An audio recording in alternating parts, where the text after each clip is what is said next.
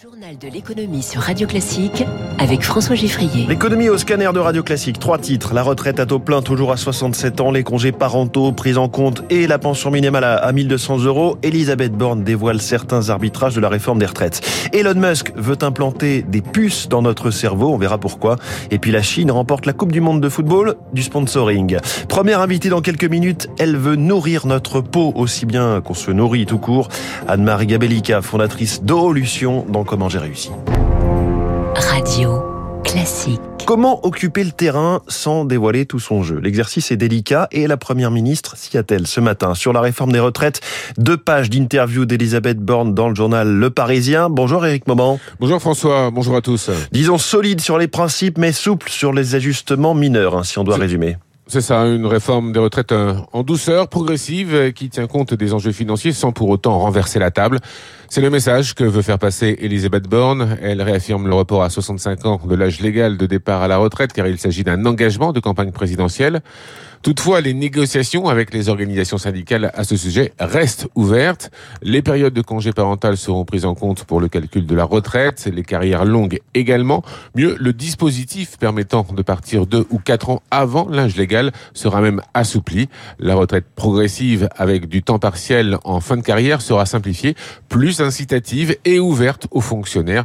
Notez aussi que la première ministre semble bien décidée à créer un index obligeant les entreprises à la transparence sur l'embauche des seniors, leur formation et les inciter ainsi à les garder. Des précisions aussi sur le calendrier de la réforme. Alors l'application de la réforme dès l'été prochain est confirmée. La génération née au deuxième semestre 1961 devra travailler quelques mois supplémentaires pour partir avec une retraite à taux plein.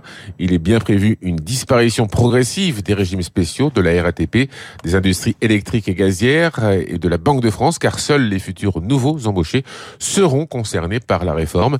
Il n'y aura pas de pension inférieure à 1200 euros pour les personnes avec une carrière complète. Enfin, les retraités qui travaillent et cotisent amélioreront le niveau de leur pension.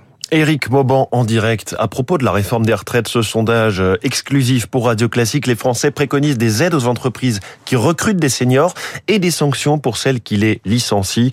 Par ailleurs, 3 Français sur 4 estiment que repousser l'âge de départ à la retraite ne permettra pas d'améliorer le taux d'emploi des seniors. Sondage réalisé par Elab, dont le président Bernard Sananès sera en direct sur Radio Classique à 7h40 avec Renaud Blanc. Dans le Parisien, Elisabeth Borne dit le contraire. Hein. Quand on décale l'âge du départ à la retraite, cela accroît mécaniquement le taux d'emploi des seniors cela a été le cas, dit-elle, avec le report de 60 à 62 ans. Le gouvernement qui avance aussi vers son objectif d'un million d'apprentis en 2027. On en est à 733 000 hein, l'année dernière. Les aides sont maintenues à un niveau très élevé. 6 000 euros pour toute embauche d'un apprenti. Euh, aujourd'hui, c'était 5 000 pour les moins de 18 ans, 8 000 euros pour les majeurs. On y revient avec François Vidal dans son édito à 7h10. Des dizaines de TGV et d'intercités supprimés ce week-end, dès aujourd'hui jusqu'à lundi inclus, du fait d'un mouvement des contrôleurs, les chefs de bord de la SNCF. Et ce n'est sans doute qu'un début avec les NAO, les négociations salariales qui débutent la semaine prochaine dans l'entreprise SNCF. Antoine Fouché, président de Quintet, ancien directeur de cabinet de Muriel Pénicaud, ministre du Travail, relève la, la particularité de cette grève-là. Elle est très symptomatique des nouveaux mouvements sociaux qui ne sont pas déclenchés par les organisations syndicales, mais par la base, qui se parlent, qui s'auto-organisent par Facebook, WhatsApp, euh, Telegram, du coup qui est distincte de l'agenda des organisations syndicales qui, à la SNCF comme ailleurs, ont en ligne de mire effectivement les NAO, le pouvoir d'achat et euh, les retraites. Mais pouvoir d'achat et retraite, c'est des revendications qui sont très générales, qui concernent tous les agents, même tous les Français, alors que là, la grève de ce week-end, elle est très catégorielle. C'est une catégorie d'agents qui sont à peu près 13 000 à la SNCF. Il est 6h40. Cette fois, c'est sûr, le dossier du SCAF avance. Le futur avion de combat européen, c'est sûr, puisque c'est le principal industriel du dossier, le français Dassault Aviation, qui l'annonce. Un accord a enfin été trouvé avec son partenaire principal, Airbus, qui représente les intérêts de l'Allemagne et de l'Espagne sur ce sujet. Tous les blocages ont été levés, déclare le PDG de l'industriel français Éric Trappier au Figaro.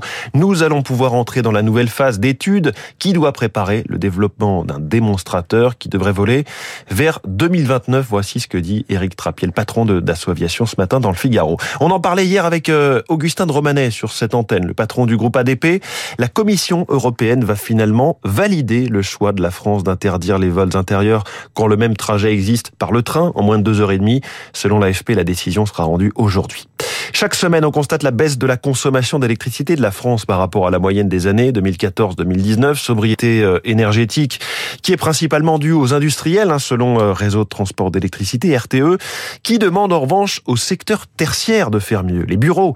Orient de Mopou est le fondateur du comparateur d'énergie Selectra. La machine du tertiaire est une machine lente. Il y a une chaîne de décision euh, lourde. Je vous donne un exemple. Un immeuble de bureau dans lequel il y a des parkings. Il va avoir ses lumières allumées 24 heures sur 24, qu'il y ait des gens ou non dedans. Comment est-ce qu'on pourrait faire autrement? Il faudrait des détecteurs de présence qui permettent à la lumière de s'allumer quand quelqu'un bouge et d'éteindre la totalité de la nuit. Mais euh, c'est automatisé, ça répond à des normes, des contraintes dans lesquelles personne n'ose prendre la responsabilité pour aller installer ces détecteurs de présence. Il faut qu'une assemblée générale ait lieu euh, dans la copropriété. Ensuite, il faut que ce soit voté. Ensuite, il faut que les travaux soient réalisés. En ce moment, il y a des gros délais sur les travaux. Tout ça met du temps. Mais le changement des mentalités va faire son travail euh, comme il l'a fait chez les particuliers, probablement avec deux ans de décalage.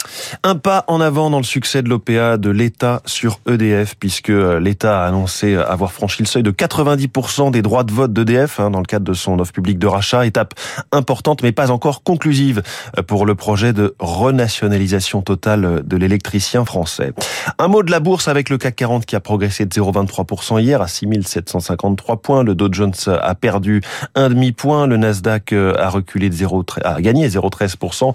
Le pétrole est à 87 dollars le baril de Brent. L'euro a encore progressé hein, face au dollar. Un euro vaut 1 dollar 0,5. Des prototypes de la taille d'une pièce de monnaie implantés dans le crâne d'animaux. C'est pour l'instant euh, la réalisation de Neuralink, l'un des autres projets d'Elon Musk, en plus de Tesla, en plus de SpaceX, en plus de Twitter. Il y en a encore d'autres, hein, des startups.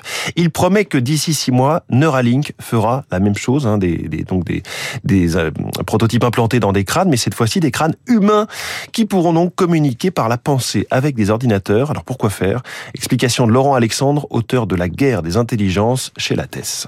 Le premier, c'est de développer des puces électroniques pour traiter des malades notamment des malades neurologiques euh, comme la maladie d'Alzheimer ou des gens paralysés. Et sa deuxième étape, c'est d'augmenter les capacités de mémorisation et les capacités intellectuelles des gens qui ne sont pas malades. Ça, c'est ce qu'on appelle de l'augmentation cérébrale ou de l'enhancement. C'est un sujet beaucoup plus bouleversant d'un point de vue éthique que de traiter des malades, puisque la médecine vise traditionnellement à améliorer l'état des malades, elle ne vise pas à augmenter les capacités des gens qui ne sont pas malades. Et puis c'est le dernier jour des phases de poule dans cette Coupe du Monde 2022 au Qatar. La France jouera dimanche face à la Pologne. Et il y a une autre star que les joueurs dans cette compétition, c'est la Chine, à travers ses entreprises qui s'affichent comme grand sponsor de l'événement. Eric Kioch. 1 milliard 400 millions de dollars, c'est le chèque dépensé par les entreprises chinoises pour s'afficher au bord des terrains du Qatar. Un investissement colossal, à la hauteur des ambitions de Pékin, analyse l'économiste du football Vincent Chaudel. La Chine va vouloir accueillir la Coupe du Monde de football euh, dans les années 2030. Il travaille sur plusieurs leviers par rapport à ça. La formation des joueurs, le développement de leur ligue, mais aussi sur le sponsoring. Parmi ses sponsors, le voyagiste Wanta, les géants de la tech Hisense et Vivo et le laitier Mengniu, des entreprises peu connues qui ont profité de la désertion d'autres marques. La frilosité de certains sponsors liés à des polémiques autour du Qatar ont généré une opportunité pour certains sponsors chinois de saisir la place et d'avoir une exposition mondiale. Avec 4 milliards de spectateurs, les retombées économiques sont certaines. Ce sponsoring, c'est aussi une publicité pour le foot à destination des Chinois. Car au-delà d'une éventuelle organisation du mondial, c'est la coupe que Pékin souhaite ramener à la maison, explique Michael Terrien, économiste du sport. Il y a aussi l'idée de faire rayonner euh, la sélection chinoise. Donc, se servir de la Coupe du Monde pour aider à développer le football local. La Chine se rend bien compte que c'est une scène de confrontation sur laquelle ils sont absents. Pour cela, Pékin finance des stades à coût de millions en Afrique et débauche des joueurs et des entraîneurs à prix d'or en Europe et en Amérique du Sud. Il est 6h45. Comment j'ai réussi dans quelques secondes?